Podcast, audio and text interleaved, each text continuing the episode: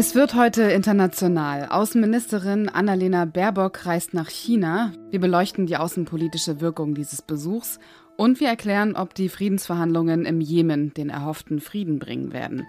Und damit guten Morgen, ich bin Azadeh Peschman. Sie hören Was jetzt, den Nachrichtenpodcast von Zeit Online am Donnerstag, den 13. April. Und jetzt kommen hier die Nachrichten.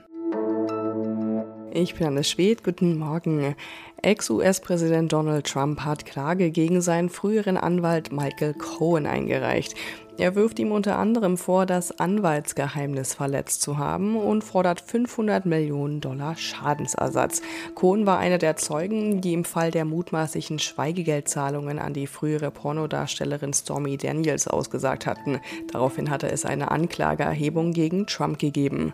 Nordkorea hat erneut eine ballistische Rakete abgefeuert. Nach Angaben des südkoreanischen Militärs sei das Geschoss in Richtung des japanischen Meers geflogen. Nordkorea darf wegen UN-Beschlüssen eigentlich keine ballistischen Raketen testen, hat das in diesem Jahr allerdings schon mehrfach getan. Außerdem hat Nordkorea nach eigenen Angaben eine atomwaffenfähige Unterwasserdrohne getestet. Die Spannungen auf der koreanischen Halbinsel haben sich dadurch zuletzt drastisch verschärft. Redaktionsschluss für diesen Podcast ist 5 Uhr. Werbung. Diese Woche in der Zeit? Die Bücher des Frühlings. 16 Seiten blühende Fantasie. Von gefährlichen Liebschaften, einer Flucht auf dem Mississippi und magische Erzählkunst. Das Literaturspezial zur Buchmesse in Leipzig. Die Zeit, Deutschlands größte Wochenzeitung. Jetzt am Kiosk oder direkt bestellen unter zeit.de/slash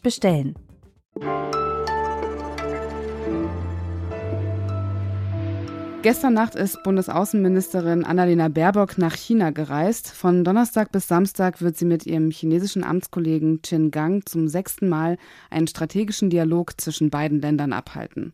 Offiziell wird thematisch zwar der Krieg in der Ukraine ein Schwerpunkt sein, aber inoffiziell steht dieser Besuch im Zeichen der China-Strategie der Bundesregierung.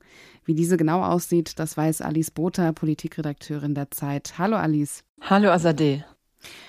Läutet Annalena Baerbock jetzt eine neue China-Politik der Bundesregierung ein? Nein, das tut sie nicht. Es gibt Einigkeit im Großen und Ganzen in der Bundesregierung, wie man mit China umgehen sollte. Der Kurs ist klar. Der Rahmen wurde durch drei Begriffe abgesteckt. Partner, Wettbewerber, systemischer Rivale. Und in diesem Rahmen bewegt sich eben auch die Bundesregierung und versucht ihr Verhältnis zu China zu klären. Aber man fängt hier keineswegs bei Null an, was man allerdings nicht hat und was Annalena Baerbock nicht dabei hat, ist eine ausformulierte China-Strategie. Und eigentlich war es das Ziel dieser Bundesregierung, Anfang des Jahres eine China-Strategie zu haben, also ein Dokument, das diese Strategie formuliert, verabschiedet zu haben. Und dieser Termin verschob und verschob sich und möglicherweise wird es jetzt eine im Sommer geben, vielleicht auch später. Genau wissen wir es nicht. Bundeskanzler Olaf Scholz und Außenministerin Annalena Baerbock sind sich ja häufig uneins. Wird sich das auch bei den Gesprächen bemerkbar machen? Bei den Gesprächen in China selbst glaube ich nicht, dass man die Unterschiede so klar spüren wird, zumindest nicht in der Sache, im Ton womöglich schon. Die beiden sind da ja auch sehr unterschiedlich. Annalena Baerbock ist sehr, sehr deutlich, benennt die Dinge, wie sie die sieht und Olaf Scholz ist da ja zurückhaltender, ein bisschen geschmeidiger.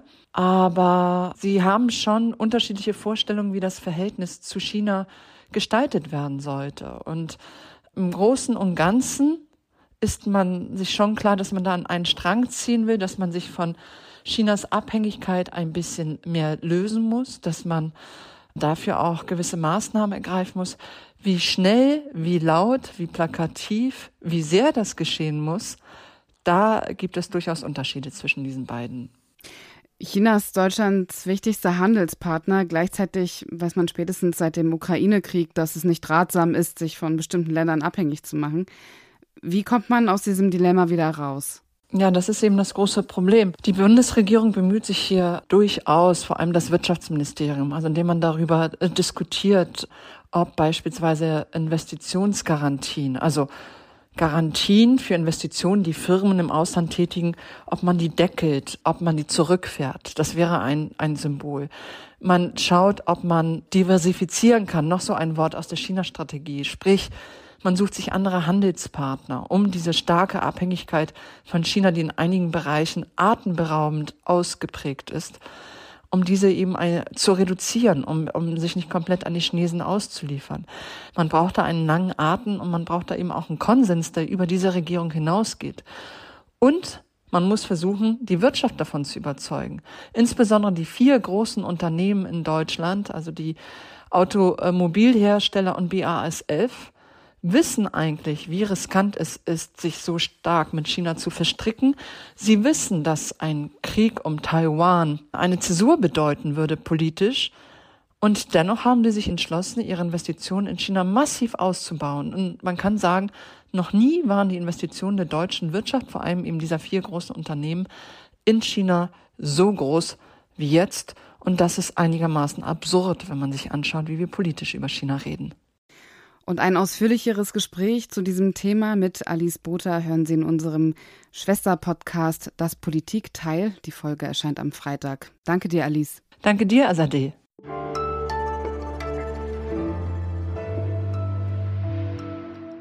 Und sonst so? Denjenigen, die noch das Netzwerk SchülerVZ bzw. StudiVZ kennen, denen wird die Funktion, jemanden anstupsen zu können, bekannt vorkommen. Jemanden anzustupsen kann auch einen positiven Effekt haben. Auf Englisch heißt Anstupsen Nudging und kann ein intendiertes Verhalten in eine gewünschte Richtung lenken.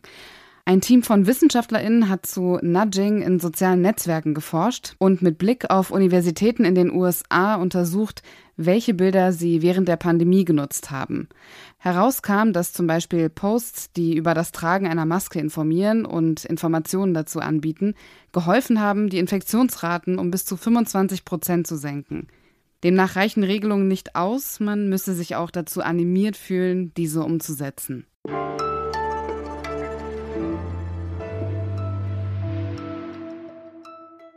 Seit mehr als acht Jahren dauert dieser Krieg schon an. 200.000 Menschen sind bislang schätzungsweise getötet worden.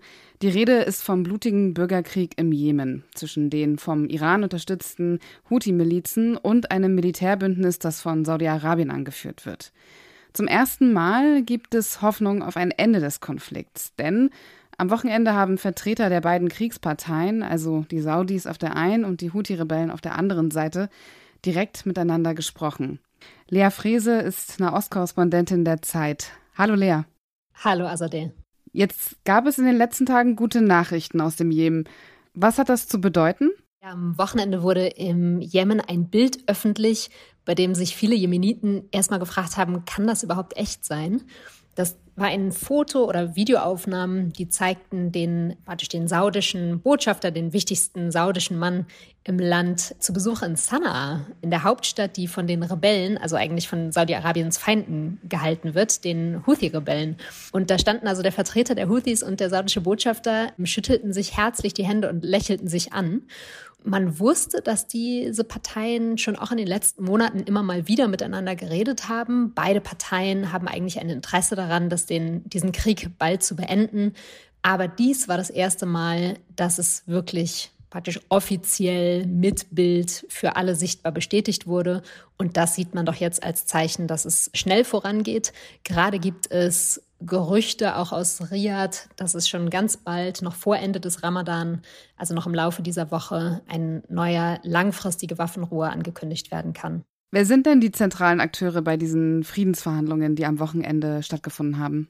Die zentralen Akteure sind tatsächlich die Houthi-Rebellen, die von Iran mit unterstützt werden und eigentlich die jemenitische Regierung, in deren Namen als großer Unterstützer die saudische Regierung auftritt. Was wir gerade sehen, ist eigentlich auch das Ergebnis einer Entspannung Spannungspolitik gerade in der Region. Saudi-Arabien und Iran sind ja eigentlich sehr verfeindet, haben sich aber in den letzten Monaten wieder angenähert. Man will die diplomatischen Beziehungen wieder aufnehmen.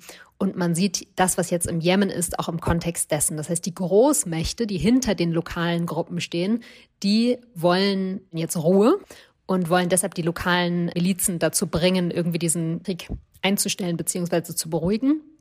Was noch offen ist, ist die Frage, wie gehen die lokalen Kräfte damit um und was bedeutet das dann am Boden? Da weiß man einfach noch nichts zu.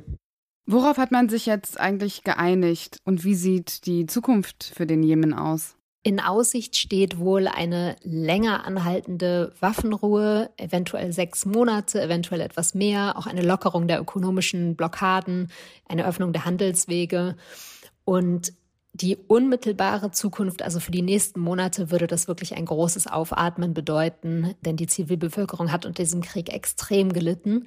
Wie es dann weitergeht, wird sich aber wiederum erst in den nächsten Monaten überhaupt entscheiden können, wenn nämlich politische Gespräche stattfinden, die die lokalen Gruppen und Machthaber auch wirklich einbeziehen.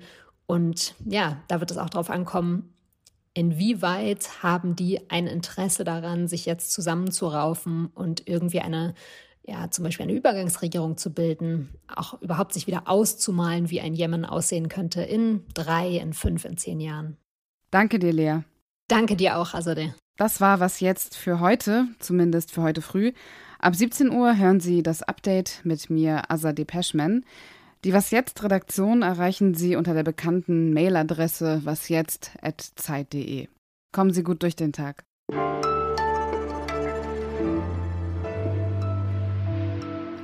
Kein Problem, Stress kann ich ab. Bis dahin. Tschüss.